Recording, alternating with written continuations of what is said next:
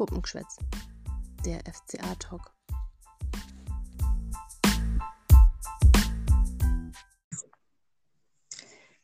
So, herzlich willkommen zu Folge Nummer 1. Wir sind die beiden Mädels von dem Puppengeschwätz, Irina und Birgit. Ja, hallo Birgit. Hallo Irina. Ja, ähm, das ist ja heute unsere erste Folge sozusagen, also die Geburt eines äh, neuen, ja, sozusagen FCA-Podcasts. Äh, wir würden uns daher auch gerne einmal kurz vorstellen und freuen uns auf ganz viele Hörer und Hörerinnen. Denn, wie gesagt, äh, mich, Irina, kennt man zum Beispiel aus dem alten FCA-Podcast auf die Zirbelnuss und von der Rosenau-Gazette, dem einzigen FCA-Blog bis dato. Und ähm, ja, was soll ich zu mir sagen? Also ich bin FCA-Fan seit 2004 ungefähr, seit ich zum ersten Mal in, der, äh, in unserem altwürdigen ähm, Rosenau-Stadion war. Und ja, ich spiele seit ich fünf bin selber Fußball. Und ich komme aus dem Landkreis Augsburg, wohne aber seit 2014 im fernen Ostwestfalen, weswegen ich auch ab und zu bei der Alm fremd gehe. Wie, was muss man zu dir wissen, Birgit? Ja, also mich kennt man auch von der Rosenau-Gazette. Da bin ich seit einem guten halben Jahr.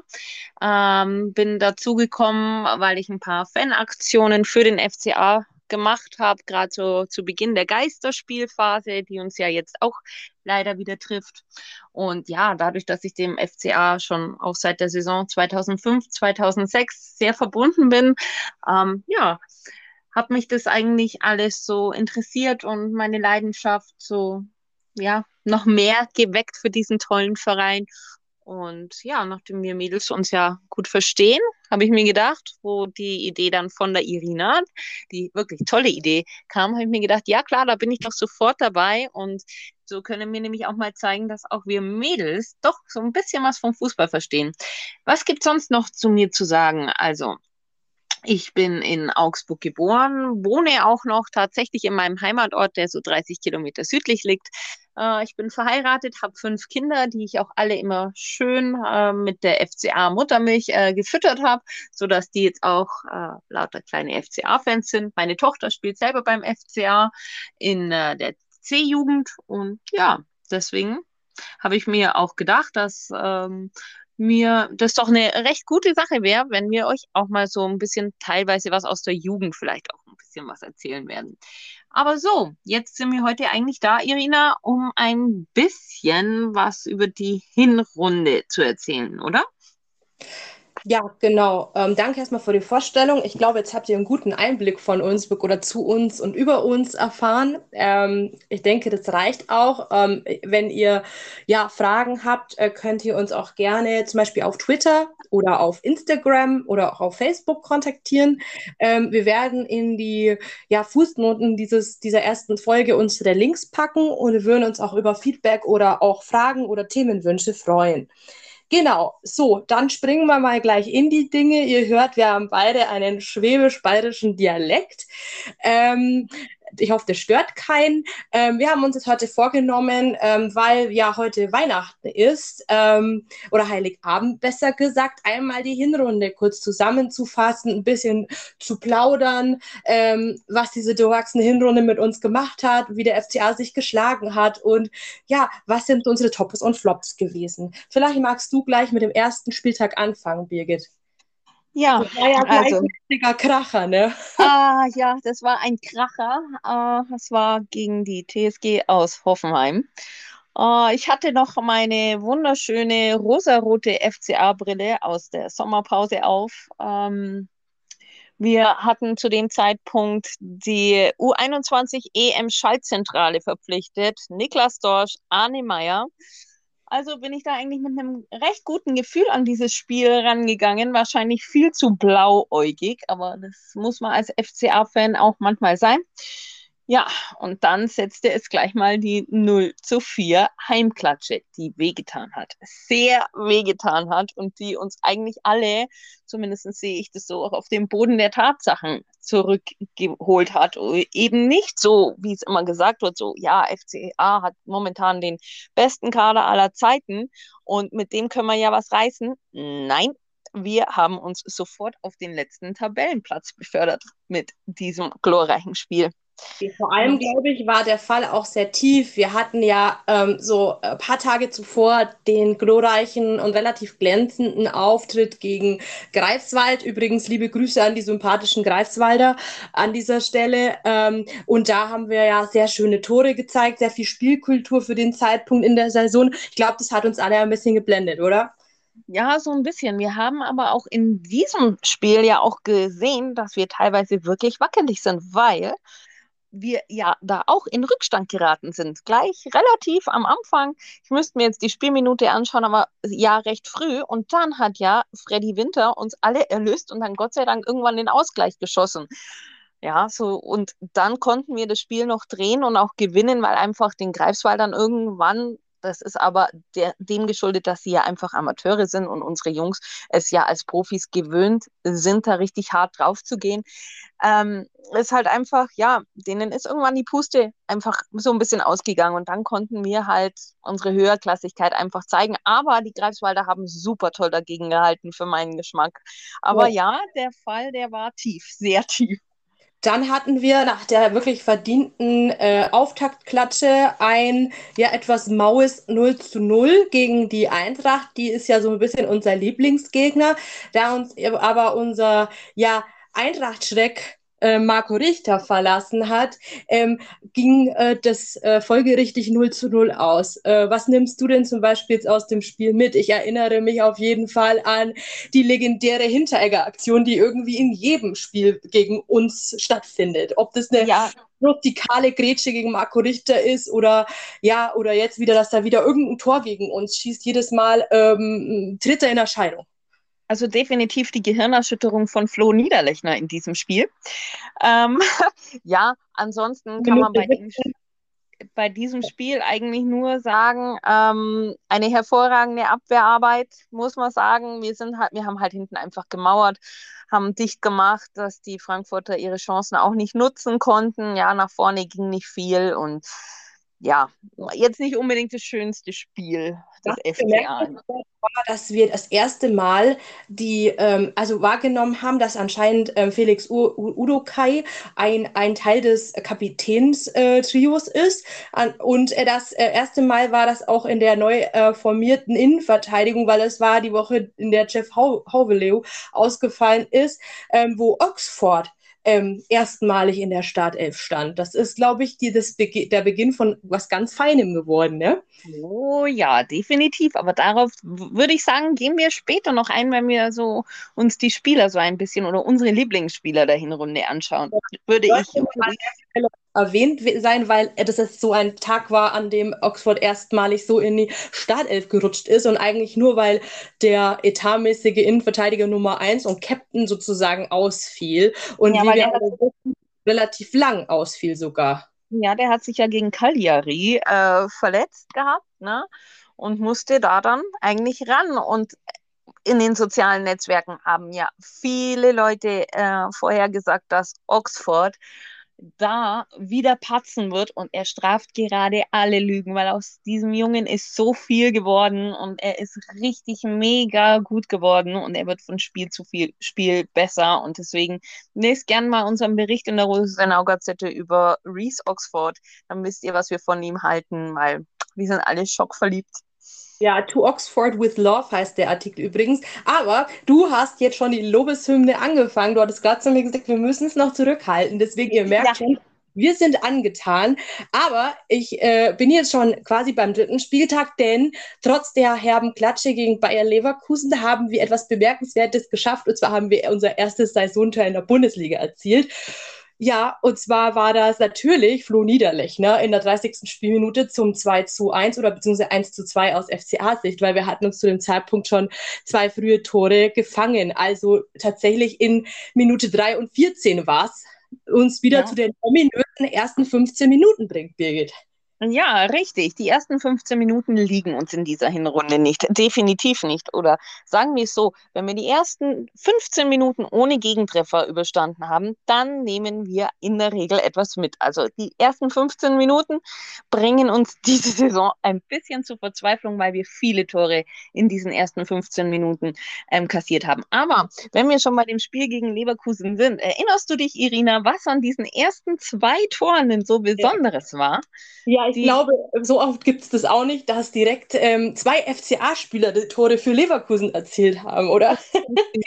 richtig, und das hat richtig wehgetan. Und ich stand auf der Ulrich-Biesinger-Tribüne und habe geschimpft und geflucht und habe mir gedacht, das kann jetzt nicht wahr sein. Und ja, gut, man ist dann einem Rückstand hinterhergelaufen, schafft den Anschluss, rennt dann an das äh, oder auf das 2-2 hin und ja, man hat es leider nicht mehr geschafft, es zu machen, sondern hat sich noch in der letzten Viertelstunde, die uns am Anfang der Saison auch noch ziemlich wehgetan hat, geschafft, sich auch noch zwei Tore zu fangen, noch, also noch zusätzlich. Und dann stand mit der in der Viertelstunde wir haben es irgendwie mit den, äh, nicht mit der ersten Viertelstunde und auch nicht mit der letzten Viertelstunde, weil auch da Tore in der 75. und 81. Ähm, gefallen sind gegen uns, sage ich mal. Ähm, das ist natürlich schon sehr bezeichnend, wenn man den, den, den Schlusspfiff verpennt sozusagen oder den Endspurt, den Schlussendspurt und auch den Anfang der Partie, äh, der Partie sozusagen immer verpennt. Ja. Aber dazu kommen wir sicherlich noch ein bisschen häufiger zu sprechen, weil das zieht sich wie ein roter Faden durch die Saison. Und und am vierten Spieltag hatten wir dann schon das zweite 0 zu 0 der noch jungen Spielzeit gegen unseren ja nicht gerade Lieblingsgegner Union Berlin. Auch dort würde ich mal sagen, solide Abwehrleistung, ähm, auch wenn Union da deutliches Aluminiumpech hatte. Oh ja, Aber, definitiv. Ich glaube, drei oder vier Pfostentreffer oder so haben die gehabt. Wobei man sagen muss, dass mir das Spiel so in Erinnerung geblieben ist, dass es eine hervorragende Torhüterleistung auf beiden Seiten gegeben ja.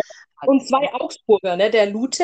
Ähm, einige Fan, ähm, Fans im Social-Media-Bereich sagen ja immer, warum habt ihr den Andi Lute denn so vom Hof gejagt? Ist das deiner Meinung nach berechtigt? Äh, ich sage immer, man weiß immer nicht, was intern so vorgegangen ist. Ich sage, ich persönlich hätte Ludwig auch gerne noch bei uns gesehen, weil ich fand, wenn er gespielt hat, äh, hat er eigentlich immer eine wirklich sehr gute Leistung und auch eine ruhige Leistung gebracht. Ne?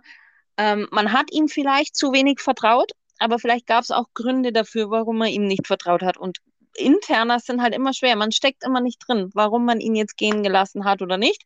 Ähm, er macht sich wirklich bei Union, zeigt er die guten Leistungen, die er bei uns schon gezeigt hat. Aber wir haben mit Giki, würde ich sagen, auch einen sehr, sehr guten Ersatz ähm, bekommen, gerade wenn man sich die letzte Saison anschaut. Ähm, da haben wir ihm wirklich den Klassenerhalt auch zu verdanken. Also er trägt dann einen sehr, sehr großen Anteil daran. Und gut, nach dem auch etwas holprigen Start jetzt in die Hinrunde würde ich sagen, dass er jetzt gerade wieder dabei ist, sich so ein bisschen zu fangen, gerade wenn man sich so das Spiel gegen Bayern oder auch gegen Köln und, und Leipzig anschaut. Also er hat da jetzt mittlerweile, hat, hat er auch in die Saison gefunden, würde ich es jetzt so mal ausdrücken. Ich glaube, trauriger als über den Lute-Abgang sind wir tatsächlich in Augsburg über den Kedira-Abgang und über den Marvin Friedrich-Abgang. Wobei man ähm, über den Marvin Friedrich in Augsburg gar nicht wusste, so viel wusste, weil er kaum bis gar nicht gespielt hat und meistens sogar eher in der Augsburger Reserve oder sogar verletzt war. Dass der nochmal so einen Aufstieg hinlegt, damit hätten wir wahrscheinlich nicht gerechnet. Nee, ähm, wahrscheinlich nicht. Ich bringe jetzt mal weiter und zwar zu Spieltag 5 und 6, denn es sind so ja, gemischte Gefühle. Das eine Spiel gewinnen wir mit 1 zu 0 gegen ein Gladbach, wo wir später noch drauf kommen werden, was uns äh, zu Gladbach alles so einfällt in der Hinrunde. Und dann verlieren wir 3-0 miserabel gegen ja, gut aufgelegte Freiburger. Das ist wirklich wieder so ein Ab und ähm, dann ein Auf und dann wieder ein Ab, diese Saison. Ja. Ja, also definitiv. Ich war ja auch gegen Gladbach im Stadion, habe da mitgefeiert den ersten Saisonsieg, als wäre es beinahe der Einzug ins Europa League-Finale, weil die Erleichterung halt einfach groß war, dass dann endlich Punkte auf unser Konto kamen. Na, ähm, ja, aber das Spiel äh, gegen Freiburg, also ähm, ja, ich glaube, da brauchen wir nicht drüber reden. Wie hat es Flo Niederlechner so schön genannt? Ein Angsthasenfußball vom Allerfeinsten. Wenn du dir in der ersten Halbzeit gleich mal drei Tore einschenken lässt durch eine desolate Abwehrleistung, also schlechter ging es ja schon fast gar nicht mehr. Ähm, also ich bin wirklich jemand, ich habe Nerven wie Drahtseile und ich schaue mir jedes Spiel bis zum Schluss an, aber da war ich ehrlich gesagt kurz davor abzuschalten, sage ich dir, wie es ist. Und ich glaube, die ging es ja genauso. Wir haben ja da die ganze Zeit hin und her geschrieben. Also ja. Weißt du, was mir da immer so einfällt? Also jedes Mal, wenn wir auf so eine Dreier- bzw. Fünferkette aufstellen, mit damals links Oxford, in der Mitte den äh, Kapitän äh, Jeff und rechts dann Gummi, der ähm, ja noch weitere Experimente in der Innenverteidigung über sich ergehen lassen musste, da wurde mir immer Angst und Bange, weil ja, dann hattest du einen desolaten äh, Framberger gegen Freiburg auf rechts und einen ja etwas bemühten, aber ja schon sehr angeschlagenen Peter lassen auf links. Und das ist für mich ein Experiment, was da erstmal ja, gescheitert ist.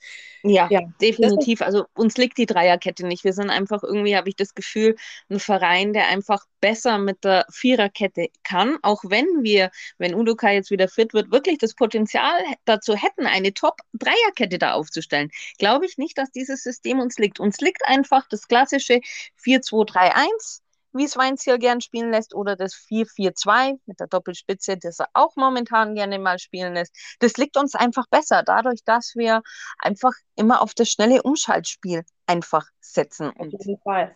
Was ich merke, wenn ich jetzt gerade diese ganzen äh, Spielstände und Ausgänge äh, mir wieder zu Gemüte führe, dann merke ich, was für eine inkonstante Truppe wir sind und waren, was wir für eine Hinrunde hinter uns haben, weil das nächste Spiel war ja dann nach dem äh, Freiburg-Spiel dann ein knappes ähm, 2 zu 1 gegen Dortmund, wo wir quasi ähm, knapp verloren haben, äh, wo wir uns wahrscheinlich auch ein bisschen mehr ausgerechnet haben. Da hat auch, ähm, äh, ist auch erstmals unser Neuzugang Andi Zekiri mit einem Tor in Erscheinung getreten.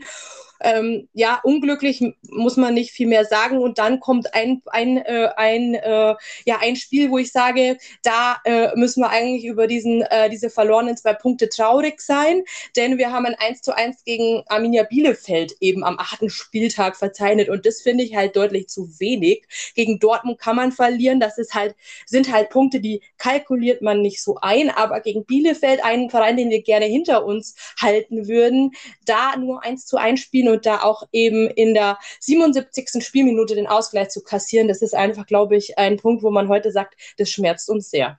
Ja, definitiv. Also die Punkte, die fehlen uns definitiv. Ähm, vor allem muss ich sagen, dass wir eigentlich auch da, also gerade gegen, gegen Bielefeld, haben wir, nicht, haben wir nicht schlecht gespielt. Man, eigentlich hast du von Bielefeld fast das ganze Spiel nicht gesehen. Ich glaube, die hatten insgesamt auch nur drei oder vier Torschüsse. Und ich muss dazu sagen, also wir haben die ja in der ersten Halbzeit wirklich gegen die Wand schon fast gespielt, hatten eine Chance an der anderen oder so kam es mir zumindest im Stadion vor. Und dann macht Reese Oxford sein erstes Bundesligator. Jeder freut sich.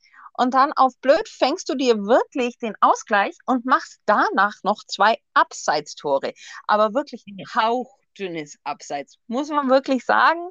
Aber gut, ähm, ist so, ist passiert. Zu dem Spiel gegen Dortmund möchte ich noch ganz kurz sagen, dass es da für mich auch eine strittige Situation gab, weil Andi Zekiri hatte ja den 2 zu 2 Ausgleich noch geschossen.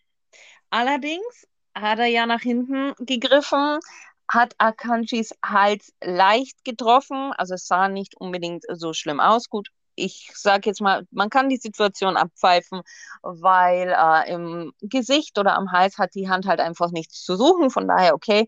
Das Witzige war, am folgenden oder ähm, im Spiel Mainz gegen Union Berlin äh, war so eine ähnliche Situation. Da wurde das Tor gegeben, aber gut, kann man nicht ändern. Fakt ist, wir haben da zu wenig Punkte geholt, es wäre mehr drin gewesen. So, und dann ging es nach Mainz. Und in Mainz am neunten Spieltag ging das Desaster weiter vor allem, äh, man spielt eins zu eins und du denkst so, ja, okay, ähm, das ist schon mal ein, ein Sturmlauf gewesen, der so beflügeln sollte, weil eigentlich gute Leistung, ein bisschen zu wenig Punkte bei rumgekommen. Und dann lässt man sich gegen ein Mainz, wo man ja eigentlich vor der Saison sagte, na, die sollten ja nicht weit vom FCA tabellarisch stehen, ähm, dann lässt du dich von, sag ich mal, einer ähnlichen Kragenweite, einem Verein mit einer ähnlichen Kragenweite abschießen. Und äh, da hat, hattest du ja eigentlich auch ähm, ein äh, Sturmduo, der Burkhardt, der es auch in die Nationalmannschaft ge geschaffen hat oder geschafft hat, und einen Onisivo, der auch einen Sahnetag erwischt hat. Ähm, ich glaube, die haben das im Alleingang gerichtet, sage ich mal. Und äh, ja, ich würde sagen, da sollte man vielleicht sagen, Haken hinter äh, und gar nicht so viel drauf eingehen, denn ich muss sagen, was mich viel mehr beeindruckt hat, war so ein paar Tage später unsere Reaktion im Pokal, wo sie ähm, in Bochum, wo ich übrigens ähm, auch einmal im Stadion war und es hingeschafft habe, weil es nicht so weit weg ist von Ostwestfalen. Und äh, ja, vor meinen Augen die Misere eigentlich erstmal weiterzugehen schien, weil man sich auch vom Bochum hat äh, vorführen lassen in der ersten Halbzeit. Aber wie wir alle wissen, äh, ist es dabei nicht geblieben. Nee, nee, wir haben es geschafft, ein 2 zu 0 auszugleichen ganz schnell hintereinander. Und für mich war das auch dieses Spiel so der Knackpunkt in, in der Saison, wo wir dann endlich es geschafft haben, den Bogen zu kriegen, ja, dass es endlich bergauf geht. Das Elfmeterschießen, ja, ich sage immer, wenn du ein Pokalspiel im Elfmeterschießen verlierst, das ist undankbar. Das ist einfach eine reine Glückssache. Ist schade, dass es so gekommen ist, ja, aber ganz ehrlich, jeder von unseren Elfmeterschützen äh, hat gut geschossen und mein, dass ein Arne Meyer mit 23 dahin geht und sich den Ball schnappt und sagt, ja, ey, komm, Leute, ich mach das jetzt, dann kann man wenigstens sagen, er hatte Eier, wie es ja auch Rafael Gikiewicz so schön sagt, ja dann nicht in der Kabine vergessen. Und Was dann mir halt ein bisschen aufgefallen ist, dass ähm, ja da vor allem auch die ja jungen äh, Wilden da auch Verantwortung übernommen haben und natürlich auch ähm, so zum Beispiel einen Tobi Strobel, der jetzt in Augsburg zum Beispiel einen ganz schweren Stand hat von hier eigentlich, ähm, dass der sein Ding halt verwandelt hat und ähm, dass auch ein Gregor und ein Chef, der sich die Pille geschnappt hat und den ersten direkt gemacht hat, was ein wichtiges Zeichen ist, dass da jeder jeder eigentlich mit dem Kopf bei der Sache war. Und ich habe da gemerkt, hey, jetzt ist endlich wieder Charakter in der Truppe. Es ist wieder eine, ein Spirit auf dem Platz. Auch wenn das jetzt so klingt, als würden wir hier Phrasenbingo spielen. Nee, also das ist wirklich so, dass ich da erstmalig dachte, hey, ähm, jetzt ist da was entstanden. Also so die Geburtsstunde einer Truppe, ähm, die jetzt einen Zusammenhalt hat. Und ich glaube, so ähnlich haben das ja auch viele Augsburger ähm, berichtet, dass ab da so ein bisschen ähm, ja alle aufgewacht sind, weil am nächsten Spieltag haben wir einfach mal den FVfB Stuttgart entzaubert mit 4 zu 1. Ja, definitiv. Also war ein schönes Spiel, hat richtig Spaß gemacht, dieses Spiel. Also ich bin mit einem nicht so guten Gefühl da irgendwie hingegangen, weil Stuttgart, letztes Jahr haben sie uns zu Hause nämlich auch äh, 1 zu 4 geschlagen. Ne? Da habe ich mir schon gedacht, oh wei, oh wei, oh wei, bitte lasst es gut ausgehen es ging gut aus, wunderbar. Also kann man nichts anderes sagen. Vier Tore, unter anderem auch vom da, damals wieder genesenen Alfred Finn Buggerson hat mich besonders gefreut, dass er nach so langer Zeit dann auch endlich wieder eine Bude gemacht hat für uns. Man hat auch gesehen, ähm, in, wie, wie er seine Erleichterung quasi rausgebrüllt hat. Hey, jetzt habe ich endlich getroffen. Also wie gesagt, einwandfrei. Und es waren auch drei wichtige Punkte, wenn man jetzt gerade einen Blick auf die Tabelle äh, wirft. Stuttgart steht hinter uns, zwar nur mit einem Punkt, aber da sieht man eigentlich schon, die Punkte, die waren verdammt wichtig. Wir Punkt. muss auch sagen, die Stuttgarter, die waren ja von Personalmangel wirklich erdrückt. Also ich habe mich ja gewundert, dass die zu dem Zeitpunkt überhaupt jemand auf dem Platz stehen haben lassen und die waren ja zu dem Zeitpunkt auch vor uns gestanden auf dem 13. Platz ja. vor dem Spiel.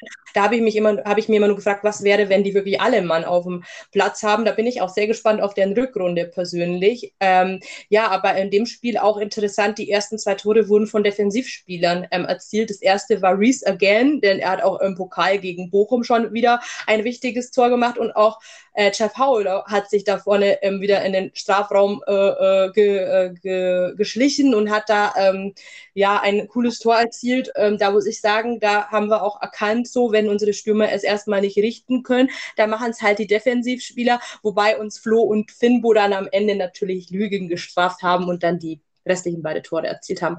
Aber das soll es auch zu dem Spiel sein, denn wir haben eigentlich ein eindeutiges Highlight, denn ja, äh, nach diesem Spiel ähm, dachte man sich, es kann gar nicht besser kommen, aber wir hatten ja das Derby ähm, vor der Brust gegen die, ja, gegen den unumstrittenen ersten Platzierten gegen den äh, FC Bayern. Da hat sich, glaube ich, wirklich fast keiner ähm, ähm, irgendwas ausgerechnet, außer dass man sagte, ja, die haben ein paar Corona-Fälle im Team, könnte eng werden, bei zum Beispiel dem Kimmich. Ähm, so ist es dann auch gekommen.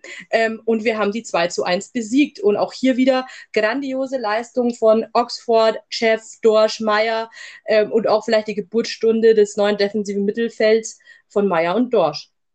Ja, definitiv. Also gerade nachdem wir ja am elften Spieltag dann noch unglücklich in Wolfsburg verloren haben, wie es ich, wie es ich äh, FC, ne? also da wäre mindestens auch ein Ausgleich äh, verdient gewesen, sage ich dann. Also gerade dieses Derby, das war brutal. Also, also ich denke, äh, ich habe mit vielem gerechnet, ähm, vielleicht mit viel Glück, dass man einen Punkt mitnimmt. Aber wie man gesehen hat, Weinziel kann Bayern. Er hat zum dritten Mal den FC Bayern geschlagen mit unserem FC Augsburg. Ja, und äh, ich glaube, da sind wir alle explodiert ähm, hier am Handy, an den Telefon, vorm Fernseher und so weiter. Da war ich das erste Mal in dieser Saison nicht im Stadion bei einem Heimspiel.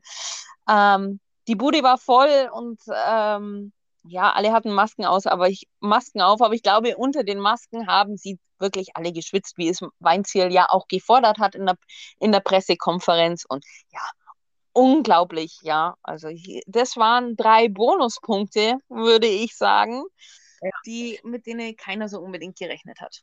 Was es aber umso problematischer macht, dass wir, dass diese unkalkulierbaren Punkte jetzt dafür sorgen, dass wir vor äh, nicht auf dem Relegationsrang stehen. Ähm, wir haben dann gegen Hertha ähm, ja 1 zu 1 gespielt. Letzten Endes muss man sagen, das war wahrscheinlich der glücklichste Punkt der Saison, weil da kam Gräber, Gregor rein und macht in 90 plus 7 ähm, den Kopfball und danach ist direkt Abpfiff.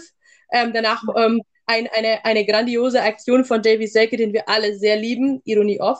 Und äh, ja, dann sind wir eigentlich äh, schon im, sag ich mal, 14. Spieltag und ähm, sind dann auch schon im äh, äh, Dezember, im Advents, der, mitten in der Adventsphase und auch in einer heißen Phase des ähm, ja, das FCA. Wieder ähm, verliert man knapp gegen Bochum. Wieder ein ähnliches Ergebnis, ein 2 zu 3, nachdem man schon 0 zu 3 hinten lag. Ich glaube, da haben wir alle nicht gerechnet, dass wir das Spiel noch so ja quasi fast umbiegen. Ich glaube, der Bochumer Trainer Reis sagte am Ende, ja, ähm, das hätte auch 3 zu 3 ausgehen können oder so ähnlich, ähm, weil ich glaube, der FCA, der FCA war am Drücker. Wäre das Spiel noch ein paar Minuten länger gegangen, dann wäre es 3 zu 3 ausgegangen. Ja, definitiv. Und ich hatte dann so Köln-Vibes. Ne? Ich musste dann an die Vorsaison denken, als wir gegen Köln, Heiko Herrlichs letztes Spiel, ein, genau den gleichen Auftritt hingelegt haben, lassen uns 3-0 in der ersten Halbzeit äh, abschießen quasi und oh, drehen dann auf. Aber daran sieht man auch, dass der FCA kämpfen kann, fighten kann, aber vielleicht manchmal auch einen Ticken zu spät dann einfach das Kämpfen anfängt. Ne? Weil ich, ich sage auch, also in diesem Spiel, gut, vielleicht habe ich da die FC FCA-Brille auf, aber wäre eigentlich dann der Ausgleich zumindest noch verdient gewesen. Man hatte ja dann auch noch seine Chancen, aber es sollte halt einfach nicht sein, dass wir halt gegen einen direkten Konkurrenten punkten. Ja, was will man machen? Und diese Punkte, dass wir die liegen gelassen haben, die tun verdammt weh. Und die könnten noch wichtig werden, eigentlich im Abstiegskampf. Ist halt doof, aber naja es ist vor allem halt auch immer wieder äh, bezeichnend und ähm, ja auch überraschend, dass man sich gegen die erste, äh, äh die erste Riege der Bundesliga so gut schlägt ähm, und dass man ähm, ja teilweise eklatante Klatschen, das war jetzt Bochum nicht, aber trotzdem auch von Mitkonkurrenten einholt, wie eben jetzt Mainz und Hoffenheim. Ähm, ja, also so, eigentlich sollte Bochum, Bielefeld, Hürth so unsere Kragenweite sein und die Spiele ähm, vergeigt man, ähm, was jetzt zum Beispiel überraschend war und für mich definitiv einer der Highlights der Hinrunde war dann das darauffolgende Spiel gegen den ersten FC Köln. Köln ist ähm, äh, ja aktuell ganz gut in Form eigentlich gewesen vor Augsburg, also ähm, für seine Verhältnisse natürlich. Ähm, und äh, ich hatte tatsächlich an diesem Freitagabend wirklich Angst, dass ähm, wir gegen Köln so ähnlich spielen wie gegen Mainz und äh, bin froh, dass wir das mit 2 zu 0 äh, gewinnen konnten und für mich eindeutig das Highlight, wo Dorschi dieses Tor des Monats für mich erzielt, diesen wunderbaren Schlenzer aus knapp 30, 30 Metern in den Giebel, das war einfach für mich auch das FCA-Tor der Hinrunde. Ja, ja, definitiv. Also mega Ding, sein erstes Tor für Rot-Grün-Weiß. Also den musst du auch erst einmal so, so treffen und oh, ja, wirklich eine schöne Bude. Für mich sogar das Tor des Jahres vom FC Augsburg, würde ich sagen. Ähm, ja, definitiv. Also mir ging es da sehr ähnlich wie dir. Ich hatte auch Angst, aber man muss dazu sagen, ich glaube, Köln ist einer unserer Lieblingsgegner. Also die haben wir schon des Öfteren mal geschlagen.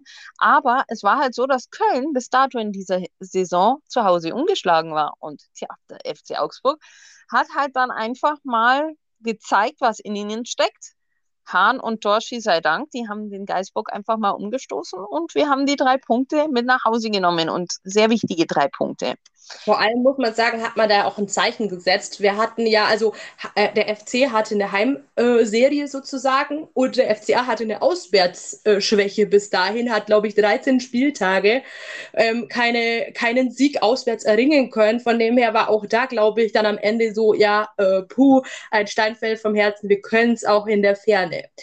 Und äh, allerdings muss ich mich danach Fürth wieder revidieren. Und äh, wir kommen ja. jetzt zu dem Spiel gegen Leipzig. Das ist ja, äh, wie wir dann auch später ähm, äh, noch ein bisschen resümieren werden, eine der größeren Enttäuschungen in der Hinrunde. Ähm, wir haben da, sag ich mal, eigentlich nur eins zu eins gespielt, ähm, müssen aber da, glaube ich, tatsächlich froh sein, dass wir einen Elfmeter bekommen, den Caligiuri dann, ähm, unser neuer Mr. Coldest Ice ähm, im FCA-Trikot, was früher unser Isländer war, ähm, dann noch in der 86. Spielminute verwandelt. Ich glaube, über diesen Punkt können wir froh sein. Was sagst du? Ja, sagen wir es so. Also die erste, in der ersten Halbzeit, die haben wir wieder mal verpennt oder waren halt einfach, ja, wir, wir haben Angst gehabt, habe ich irgendwie das Gefühl gehabt. So, so die Handbremse war angezogen, oh, die ja nicht zu nah rankommen lassen und so. Dadurch hat sich natürlich Leipzig viele Chancen erarbeitet gehabt und wir können eigentlich von Glück reden, dass wir nur 0-1 hinten liegen, als es in die Halbzeit ging. Ähm, dann aber muss es wieder mal eine super Markus Weinziel Ansage in der Halbzeit gegeben haben, vermute ich jetzt zumindest mal, weil es ist auf einmal eine vollkommen andere Mannschaft auf den Platz gekommen. Wir haben gekämpft, wir haben gefeitet, wir haben dagegen gehalten. Natürlich hatte Leipzig äh, auch noch die eine oder andere Chance, aber auch wir haben uns Chancen äh, erarbeitet. Ne? Und ich, ich muss sagen, darf man nicht vergessen, Cordova hat davor, vor, bevor es den Elfmeter gab, ja, glaube ich, auch noch an, die, an, an Latten, einen Lattentreffer gehabt, ja. Und dann gab es diesen Elfmeter, der aber für mich, und da habe ich jetzt keine FCA-Brille auf, unstrittig ist. Es war einfach Handspiel.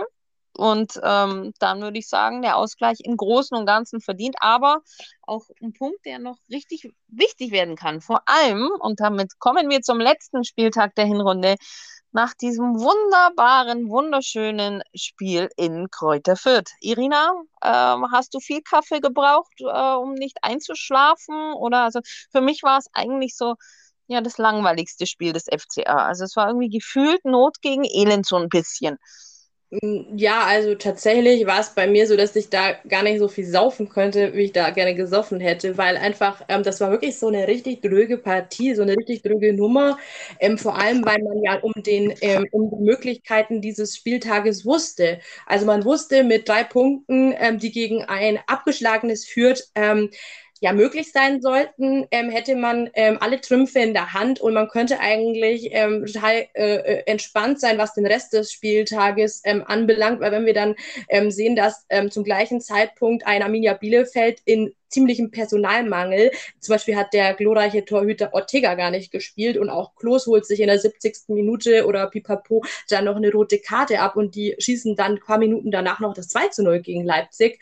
Ähm, da tun jetzt so verlorene Punkte wie bei uns gegen Leipzig weh und auch, dass wir nur 0-0 spielen gegen ein, ja, sagen wir mal, sehr, sehr schwaches Fürth. Ähm, wir haben uns da so ein bisschen auf deren Niveau runterziehen lassen, würde ich sagen, und haben ja ähm, auch wieder gezeigt, dass wenn ein Konkurrent Konkurrent uns das Spiel überlässt, dass wir damit überhaupt nichts anfangen können. Und äh, da kommen wir vielleicht später nochmal in puncto Transfermarkt dazu, dass uns einfach ein Stratege fällt, der einfach mal ein paar Angriffe einfädelt und ja, und dass wir uns dann am Ende diesen Punkt dann vergolden, weil auch hier waren wieder ein paar Chancen da, die man halt einfach machen muss. Auch wenn ich mit deutlich mehr Chancen gegen so ein offenes Fürth gerechnet habe, ehrlich gesagt. Ich weiß nicht, wie es dir da geht, ob du auch sagst, ja, in der Defensive standen wir bombenfest, das hat ja der Kommentator mehrfach gesagt, aber in der Offensive, das war, da waren wir ja.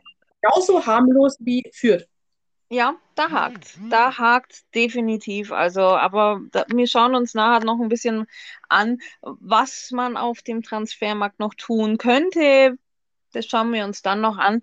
Ähm, analysieren wir die Hinrunde schnell zu Ende. Irina, was war dein liebstes Spiel des FCA in der Hinrunde? Ja, also tatsächlich ähm, fallen mir da nicht so viele ein, wie ich gerne hätte. Aber wenn ich jetzt eins sagen müsste, wäre für mich aus, ja, Fanherzsicht natürlich das überraschende 2 zu 1 gegen den ja, äh, äh, Rekordmeister äh, im Derby natürlich eine, eine, eine Erwähnung wert. Und ähm, weil ich mich nicht entscheiden kann, äh, würde ich auch das Stuttgart-Spiel sagen. Aber vielleicht äh, sagst du da gleich noch mehr, weil ich einfach sage, das war das Spiel, wo wir am besten die Angriffe aufgezogen bekommen haben, wo wir äh, mal wirklich vorm Tor kälter waren als sonst, wo wir gesagt haben, wir haben die Tore auch mal reingemacht und nicht reihenweise versiebt und wir haben sie kreiert. Weil das fehlt uns halt häufig, ähm, dass wir wirklich so eine Ansätze auch zeigen, dass wir einen Angriff zu Ende spielen. Also, ähm, waren auch meine, meine zwei Lieblingsspiele, muss ich jetzt ehrlich gesagt sagen. Also ähm, man hat halt einfach, wie gesagt, gerade im Stuttgart-Spiel auch den Biss gesehen. Und unsere Stürmer haben auch endlich mal getroffen. Es ging was nach vorne, wunderbar. Wir hatten im Endeffekt da zwar Glück, äh, weil es hätte in der zweiten Spielminute ja Elfmeter für Stuttgart geben können, aber manchmal braucht man auch so das kleine, Biss, ähm, kleine Quäntchen Glück halt einfach. Ja, ich glaube, da äh, sind jetzt unsere Tops schnell genannt. Wir beenden jetzt die Hinrunde mit dem 15. Tabellenplatz. Richtig wichtig für die Psyche, für die Motivation und auch für die Rückrunde, dass wir nicht auf dem Relegationsplatz stehen. Aber natürlich eklatante äh, Tordifferenz von minus neun. Ähm, nur knapper Abstand zu Stuttgart und Bielefeld auf Platz 16 und 17. Ja, aber äh, ähnlich eng geht es auch nach vorne zu. Also wenn man überlegt, wir haben nur vier Punkte auf Leipzig, die auf Platz 10 stehen. Das zeigt, wie eng es da unten zugeht auf jeden Fall. Ähm, das ist, wäre so mein Fazit, ähm, was mich auch dazu führt, dass wir natürlich ähm, mehr Flops als Tops nennen könnten, wenn wir jetzt dazu kommen würden, was das schwächste Spiel der Hinrunde wäre. Da würde mir tatsächlich ein bisschen mehr einfallen. Geht es dir da ähnlich? Ja. Ja, definitiv. Also da könnte man definitiv äh, mehrere nennen. Ja, also man könnte jetzt Mainz bringen, man könnte Freiburg bringen, aber ich glaube, meine zwei schlechtesten Spiele waren tatsächlich das Fürth-Spiel, ja, weil man sich einfach mehr erwartet hat. Es hat halt einfach brutal wehgetan, dass man da tatsächlich nur einen Punkt mitnimmt und wie gesagt, das Spiel gegen Hoffenheim, weil der Sturz von dieser schönen Wolke 7 ähm, nach der guten Vorbereitung halt einfach doch ziemlich wehgetan hat, dass man da vier, vier Gegentore einfach mal kassiert. Man kann auch sagen, dass mein Spiel war dahingehend gut, weil ich denke, dass das so einen Hallo-Wach-Effekt hatte. Von dem ja. her möchte ich ja. einfach dazu verbuchen, dass das Mainz-Spiel definitiv dazu beigetragen hat, dass wir so aufgewacht sind und wirklich dann auch einen kleinen Lauf im November hatten. Beziehungsweise ja. Ende Oktober bis Ende November äh, wirklich überdurchschnittlich viele Punkte von unseren äh, bis dato 18 Punkten geholt haben. Und äh, ja, dann würde ich jetzt sagen, ähm, jetzt gehen wir mal kurz dazu über, dass wir sagen, wir haben jetzt die Top- und Flops-Spiele. Was sind denn unsere Top- und Flop-Spieler? Ähm, ich glaube, ähm, bei beiden würde uns aufgrund der Mittelmäßigkeit der Hinrunde nicht allzu viel einfallen. Ähm, ich würde sagen, wenn ich jetzt die Top-Spieler nennen würde, da würde ich sagen, für mich waren das Dorsch und Oxford. Ich glaube, du gehst da relativ mit und bei den Flop-Spielern ja. bin ich definitiv bei Robert Gumni und äh, bei Finn Bogasson und Grueso, aber da würde ich gleich nochmal ausführen, wenn du jetzt erstmal kurz deine Top und Flops genannt hast. Ja, also äh, unterschreibe ich genau so. Ähm, kommen wir mal kurz zu Niklas Dorsch, würde ich sagen.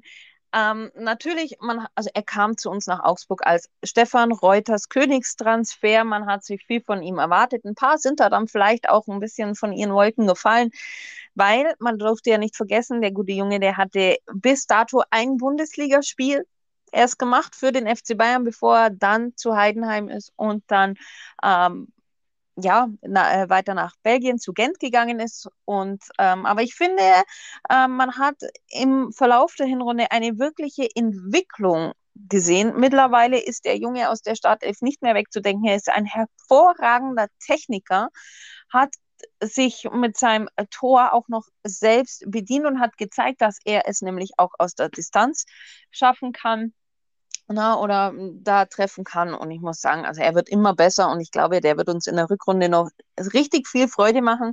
Genauso wie Reese Oxford. Was hat dieser Kerl sich anhören müssen von den ja typischen Augsburger Grandlern, nenne ich sie jetzt mal. Was haben die über den geschimpft? Auch noch letzte Saison am Ende der Hinrunde, wo er gegen Stuttgart zweimal nicht so gut aussah. Ja, hat uns dann aber gegen Bremen auch sehr geholfen und jetzt in dieser Saison, er wird besser und besser, was der da hinten wegblockt, wegverteidigt, wie hoch der springt bei Kopfbällen. Also ich glaube, da braucht man nicht drüber reden. Die Überraschung jetzt auch so ein bisschen der Hinrunde für mich. Ähm, von daher, ich will Oxford ganz, ganz oft noch sehen und ähm, hoffe, dass er auch noch lang bei uns bleibt. Ja, ja meine Flop einst als Flop abgetan, ist er jetzt in unserer Topliste. Also du hattest jetzt die Ehre, die Liebeshymnen zu singen. Ich werde ja. jetzt mal ganz kurz die ja, Tirade ansetzen oder zur Tirade ansetzen, denn ich muss sagen, bei den Flops, man will ja immer aus Fansicht sagen, ja, ähm, also man will keinen Flop nennen, wenn, dann haben wir im Kollektiv verloren, aber ich muss sagen, ähm, wenn wir darüber reden und wir haben ja oft diskutiert während den Spielen, dann ist der Name Gummi ziemlich oft gef äh, ge gefallen. Also er spielt jetzt die zweite Sohn am Lech. Er ist ähm, jetzt mittlerweile ähm, auch schon nicht mehr ähm, 18 oder 19, sondern auch Anfang 20, geht auf die Mitte 20 dann auch dementsprechend zu. Er macht jetzt seine zweite Saison in der Bundesliga. Ähm, auch viele Spiele auf seiner angestammten Rechtsverteidigerposition und ich muss sagen, ähm, so viel zu seinem, zum eigentlichen Stammhalter und Thronfolger ähm, Framberger ist da jetzt nicht zu erkennen, außer dass er ein bisschen offensiver im Moment sehr hat. Ähm, das, äh, mich also er hat ja viel in der rechten Innenverteidigung aushelfen müssen wegen unserem eklatanten Innenverteidigermangel ähm, in den äh, fünf, sechs Spielen ähm, zu, bis zum Rück, also zum Hinrundenende. Ähm, es war natürlich undankbar, aber da waren wirklich so Böcke dabei über dem Ball schlagen, Fehlpass nach hinten zu Gikiewicz. Das kann man einfach nicht entschuldigen. Und ähm, ja, dann für, also Bogerson und Grueso sind dahingehend überraschend, weil man sagt, ja, die haben ja nicht viel gespielt. Ja, genau. Also Bogerson ist für mich die Enttäuschung, weil er eben gar nicht mehr auf die Beine kommt, mehr verletzt als, ähm, als verletzt als fit und dann auch noch, ähm, ja, seinen Erwartungen auch hinterherläuft, einfach weil er nicht mehr fit wird. Weil Grueso ist für mich einfach, dass er keine Option für die erste Elf ist, die große Enttäuschung, weil man hat ihn damals geholt, er ist jetzt 26 oder so um den Dreh und ähm, ja, und kommt einfach nicht an die erste Elf dran. Und ich meine, das war ja auch äh, äh, phasenweise, wo äh, Meier krank war, dann Dorsch krank verletzt war und Moravec ist ja auch mehr verletzt als krank. Eigentlich war ja diese Position äh, wie gemacht für, ein, ja, für einen Stammkandidaten wie Grueso. Und ja, daher bin ich enttäuscht, dass die, dass, dass ja, ähm, der eine ist dauernd verletzt, wird nicht fit, der andere ähm, kommt gar nicht an die erste Elf ran. Und wenn er spielt, ähm, ja, ist irgendwie unangenehm und Gummi, ja, diese Böcke, die sind halt in der, ersten, äh, in, der, in der zweiten Hälfte der Saison aufgetreten und das ist einfach unentschuldbar. Ich denke, ähm, du gehst bei den Flops wahrscheinlich auch mit. Wir hatten ja im Vorfeld auch ein bisschen gequatscht zu. Ja. Ähm, aber du hast ja auch immer so ein bisschen ein Fable für Fakten, aber das sind wir Mädels von der Rosenau Gazette, da nenne ich jetzt auch noch die liebe Franzi noch in der Runde, ein bisschen detailverliebt und faktenorientiert. Ähm, Spiele auch so Spieldaten genannt, wie wie viele Meter sind wir jetzt schon gelaufen, wie ist die Passquote, wie ist die Zweikampfquote. Das sagt ja auch immer sehr viel über das Spiel aus. Ähm, ja, war es für dich überraschend, dass unsere äh, Passquote wieder so schlecht ist wie in der Hinrunde jetzt zum Teil, also zum Großteil? Oh, ähm, also eigentlich habe ich mir gedacht, äh, weil wir diese Schwäche ja schon im letzten Jahr des Öfteren gesehen haben, dass man daran arbeitet. Ja, hat man irgendwie nicht so ganz, hat man den Eindruck so ein bisschen. Also ich kann mal sagen,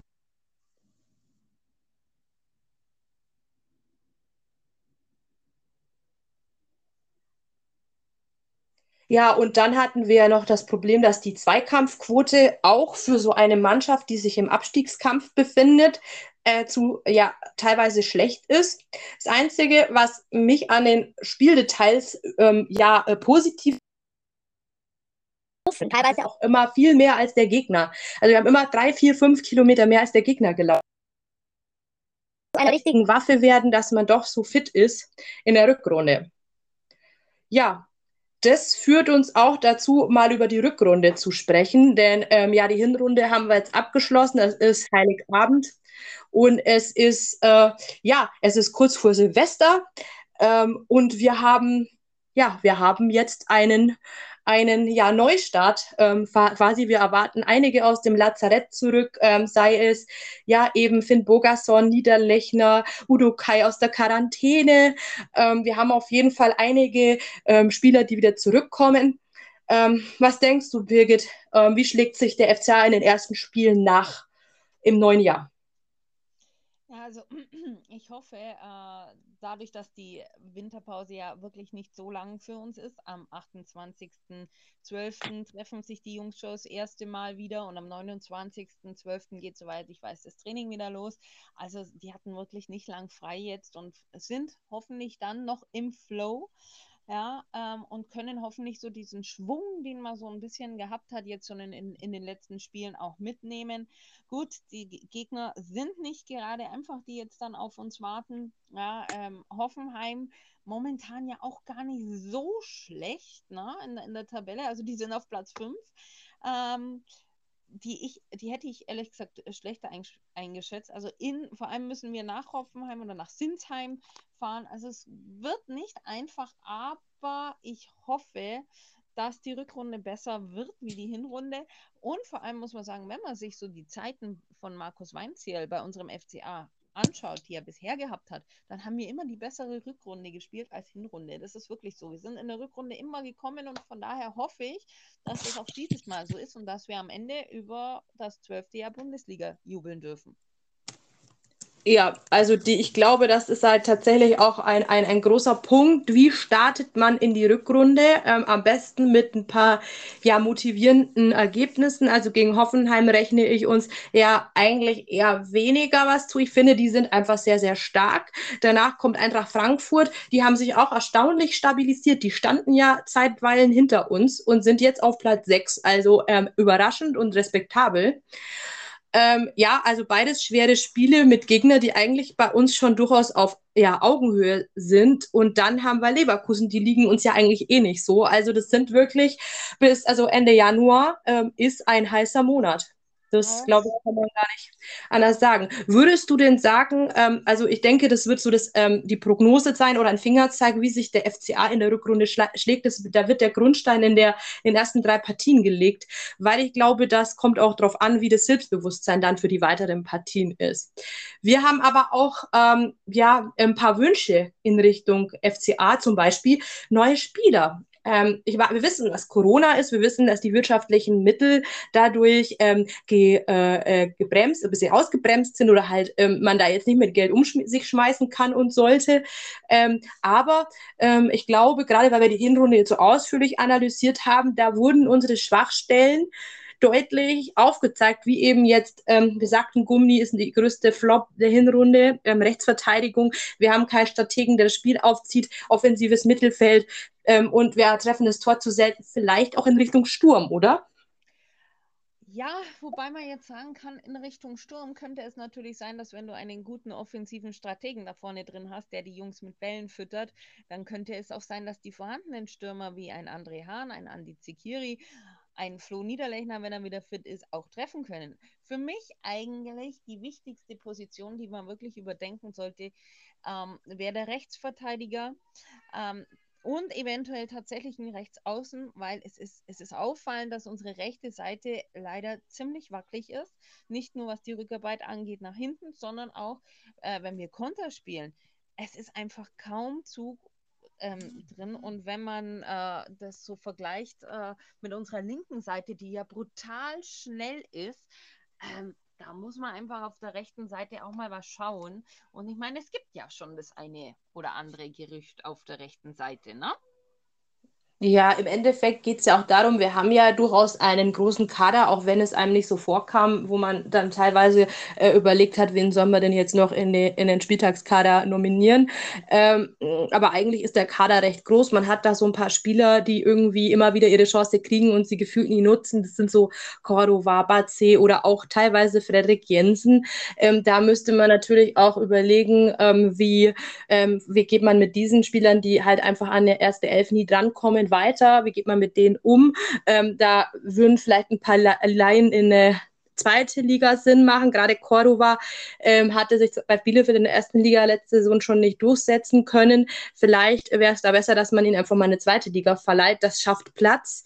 Äh, wir hatten in der Sommerpause das Gerücht Doan. Jetzt haben wir die Gerüchte Rustic von Frankfurt. Wir haben Danny da Costa, worüber uns wir sehr freuen, weil ich glaube, der wäre eine eindeutige Verstärkung für uns.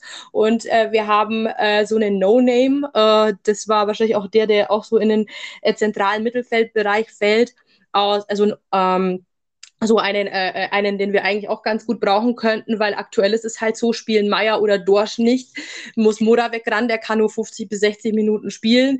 Grueso kommt ja, wie gesagt, gar nicht an den Spieltagskader ran und einem Sivea oder Salifu, die ähm, unsere Nachwuchsspieler, den traut man es offensichtlich noch nicht zu und ja, von dem her ähm, würde uns auch der Name äh, Kevin Vogt nochmal fallen. Oh ja, Kevin Vogt ist jetzt ein Spieler, den ich persönlich sehr gerne nochmal beim FCA äh, sehen würde. Und zwar nicht nur, weil er ein hervorragender Innenverteidiger ist, wie er es gerade bei Hoffenheim ja immer wieder zeigt. Er hat auch hervorragende Quoten, was seine Passquote angeht. Und unter Weinziel, wir erinnern uns, hat er nicht Innenverteidigung gespielt, sondern auch auf der Sechs und stellenweise sogar auch im zentralen Mittelfeld. Also ein Lenker und Denker, ähm, den ich mir an der Seite von Niklas Dorsch ehrlich gesagt auch sehr gut vorstellen könnte. Ja, deswegen habe ich tatsächlich auch mit dem Hintergedanken, dass er so polyvalent ist und dann für zwei, drei Positionen auch ähm, einsatzbar wäre, was an ihn halt sehr wertvoll für unseren Kader machen würde, auch gerade in der Breite. Deswegen sagte ich es und wir kennen seine Stärken. Er hatte ja schon eine erste Zeit in Augsburg, da fanden wir es ja alle recht schade, dass er zu dann äh, relativ schnell abgehauen ist. Ähm, aber ich denke, wir sind da auch nicht so nachtragend und würden ihn sicher ein zweites Mal recht freundlich begrüßen in Augsburg. Ähm, ja, wenn wenn er denn zu haben ist. Also da muss man auch sagen, Vertrag läuft aus ähm, im nächsten Sommer. Ähm, vielleicht kann Hoffenheim noch ein bisschen äh, dran mitverdienen und müssen ihn nicht ablösefrei aus, äh, äh, ab, äh, abziehen lassen und äh, müssen dann vielleicht, äh, wir müssen dann vielleicht auch nicht zu tief in die Taschen greifen und hätten einen ja, vielseitig einsetzbaren Spieler, der auch relativ schnell sich wahrscheinlich wieder in der Vogelstadt eingelebt hätte, weil er halt schon mal da war. Definitiv. Also ich würde sagen, zusammenfassend, äh, dass die nächsten Wochen ziemlich interessant werden dürften, was den Transfermarkt angeht. Das Transferfenster öffnet am 1.1. Ab da dürfen neue Spieler verpflichtet werden oder besser gesagt, sie dürfen dann offiziell teilnehmen. Die, die Unterschriften können sie ja schon vorher leisten, also theoretisch nächste Woche schon. Und das Transferfenster ist offen bis Ende Januar. Also bis dahin kann sich noch was tun und wir dürften gespannt sein, würde ich sagen, oder? Ja, ich glaube auch, ähm, weil das Transferfenster noch geöffnet ist, wenn Teile der Hinrunde, also die ersten drei Spiele schon gelaufen sind, wird vielleicht sich noch gar nicht ähm, bis zum Hinrunden, äh, Rückrundenauftakt in, äh, beim FCA was tun, sondern eher in Richtung äh, Mitte bis Ende Januar, war bei Reuter schon häufig so. Ähm, und ich kann mir vorstellen, dass wir dann, wenn wir, sag ich mal, dann gegen Frankfurt und Union äh, ähm, Punkte abgeschenkt haben und dann vielleicht auch nochmal reagieren werden personell. So würde ich auch häufig Reuter einschätzen. Der wird sicherlich die Lage auch sondieren und schauen, ob irgendein anderer ähm, Verein Panik kriegt, dass jemanden nicht loskriegen und dann vielleicht wieder erst zum Ende ähm, der, des Transferfensters zuschnappen. Wäre nicht das erste Mal. Allerdings, ähm, dadurch, dass, am, dass es halt ähm, am 1.1. schon weitergeht, ha, ähm, haben wir das Problem, dass ähm, ja, man halt auch einen Spieler dann erst sehr spät integrieren kann. Ähm, und das natürlich auch so seine zwei, vier, zwei, drei, vier Wochen braucht, bis derjenige die Abläufe, die Taktik und die ja, Marschroute von einem Weinziel halt kennt. Und ich glaube, das ist auch so ein bisschen das Problem. Die Verstärkung ist ja nicht dann ab Tag 1 da. Nein, definitiv nicht. Aber wenn wir schon dabei sind, wollen wir noch einen kurzen Blick auf die Lage in der Liga werfen. So ganz ja. kurzen Abriss, was unsere Konkurrenz macht oder ob eventuell die Meisterschaft schon gelaufen ist. Was sagst du, Irina? Kann man dem FC Bayern schon gratulieren? Mm, ja, also wenn ich jetzt sehe, ähm, tatsächlich, ähm, dass ein, äh, ja, ein Dortmund sich ähm, gegen Hertha mit 3 zu 2 abkochen lässt, gegen ein Hertha, das keine Bäume ausgerissen hat bis zum 17. Spieltag, ähm, dann und ähm, Bayern ja selbst mit akutem Corona-Personalmangel und mit einem Rocker und Musiala auf äh, 6 äh, bzw. 8, ähm, dann muss ich sagen, Chapeau, die holen ihre Punkte, die erzielen überdurchschnittlich viele Tore. Ähm, und es muss nicht mal dort Lewandowski das ähm, Tor, äh, äh, Tor, Tore-Schießer sein. Es kann auch einfach ein Müller übernehmen. Ein Gnabry trifft, ein Sané ist in der Form seines Lebens, glaube ich. Ähm, und endlich bei Bayern eingekommen. Ich glaube es nicht. Es sind jetzt neun Punkte und um 25 Tore, bessere Tordifferenz. Das ist einfach eine Hausnummer. Ja, definitiv. Außer, also drei Punkte werden sie noch lassen müssen gegen Augsburg dann. nee, kleiner Spaß. Ähm, ja, das aber Einzige, ich wir haben auch kein, es ist kein Quadruppel mehr möglich. Ähm, und es ist auch, ähm, äh, weil sie sind ja überraschend aus dem Pokal rausgeflogen. Ja. Und dadurch ein bisschen auf die Liga und die Champions League konzentrieren, wo ich ihnen gute Chancen ausrechne. Ja, was uns dazu führt, ähm, ja, in unsere etwas tiefere Tabellenregion zu gucken. Ähm, wie ich vorhin schon sagte, Augsburg 18 Punkte, vier Punkte auf Leipzig, die auf dem zehnten Tabellenrang stehen, aber auch, äh, sag ich mal, nur zwei Punkte, wenn man nach hinten guckt, auf dem 17. mit Bielefeld mit 16 Punkten.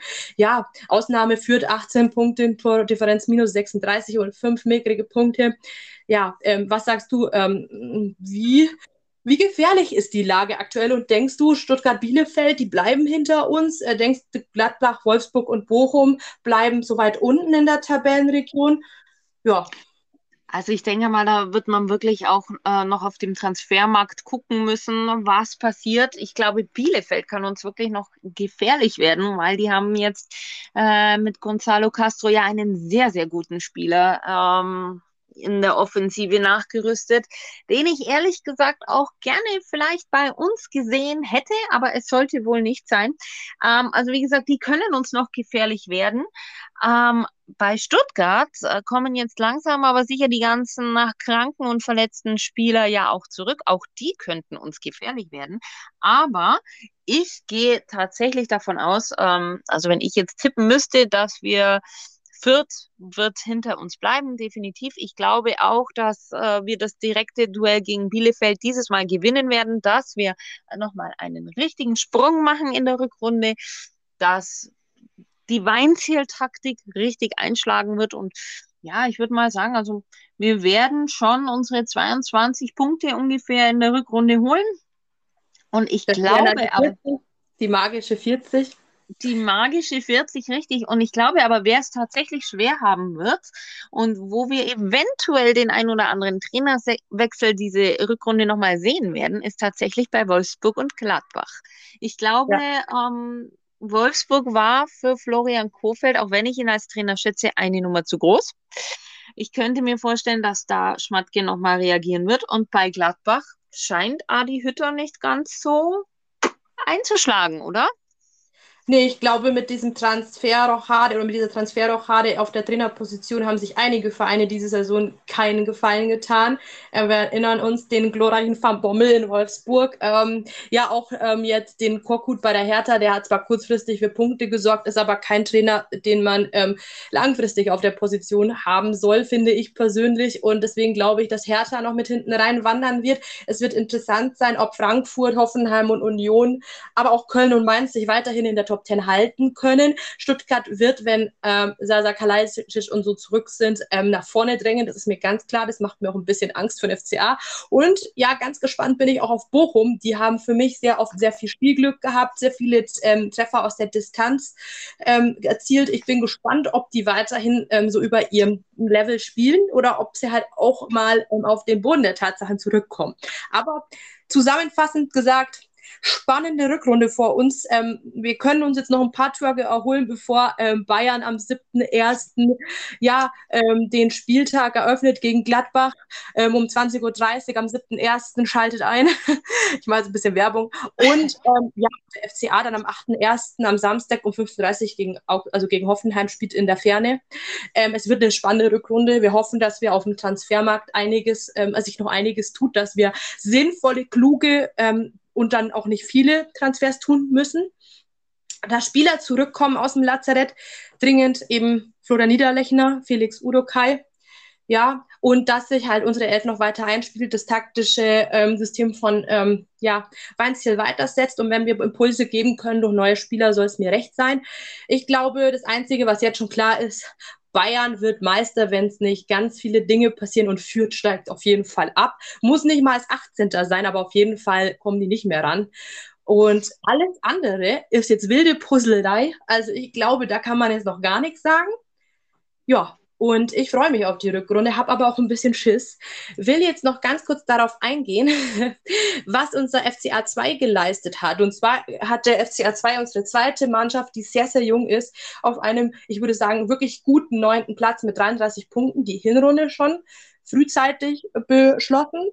Und äh, das äh, vor uns sind zu Mannschaften, von denen man es erwartet hat. FC Bayern 2, Schweinfurt, ähm, Haching als Absteiger, ja, und dann halt der FCA 2 mit den ganz vielen jungen Talenten und auch viele Spieler von uns wie Daniel Klein, wie Lasse Günther, wie eben Tim Sivea oder ja ab und zu auch mal Batze. Auch Gregal hat ja diese Saison schon mal in der zweiten ausgeholfen. Ja. Da auch weiter toi toi toi.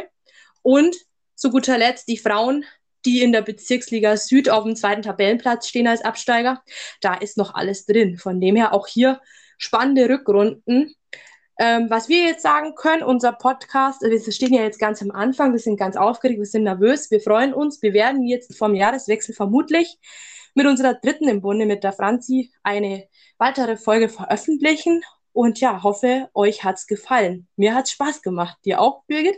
Ja, total. Also, wie gesagt, ich war ziemlich nervös am Anfang und habe mir gedacht, oh Gott, sowas habe ich noch nie gemacht. Aber du, ganz ehrlich, also so wild und schlimm war es jetzt nicht. Mir hat es auch richtig Spaß gemacht. Und ja, wie gesagt, ich hoffe, dass uns da viele hören werden, die uns auch gerne, wie gesagt, anschreiben können, ähm, was für Themen ihr denn gerne mal äh, von uns hören. Hier Analysen oder ähm, Fun Facts oder vielleicht ein bisschen mehr über die Jugend, ein bisschen mehr über die Damen vielleicht oder auch über unsere zweite. Also schreibt uns da ruhig an und ich würde sagen, also mir hat es brutal viel Spaß gemacht und gerne wieder. Dem kann ich mich nur, mich nur anschließen. Ähm, ja, sehr positiv heute alles. Ähm, ja, wir werden auch versuchen, nicht jedes Mal eine Stunde zu sprechen, denn auch, ich weiß, das ist teilweise wirklich lang, aber wir hatten ja die ganze Hinrunde und eine Prognose, einen Blick auf die Rückrunde. Wenn wir jetzt, ähm, sag ich mal, ähm, ja, über zweimal im Monat gefühlt jetzt versuchen, einen Podcast aufzunehmen, dann werden wir versuchen, dann auch nur über die derzeitigen Spiele zu berichten, sodass wir uns hoffentlich dann bei einer halben Stunde einpendeln. So, dann danke fürs Zuhören. Äh, wir wünschen ein schönes Fest, besinnliche Feiertage. Esst viel, lasst euch beschenken und in diesen Zeiten sehr wichtig, bleibt gesund. Bis bald. Bis bald. Tschüss. Servus.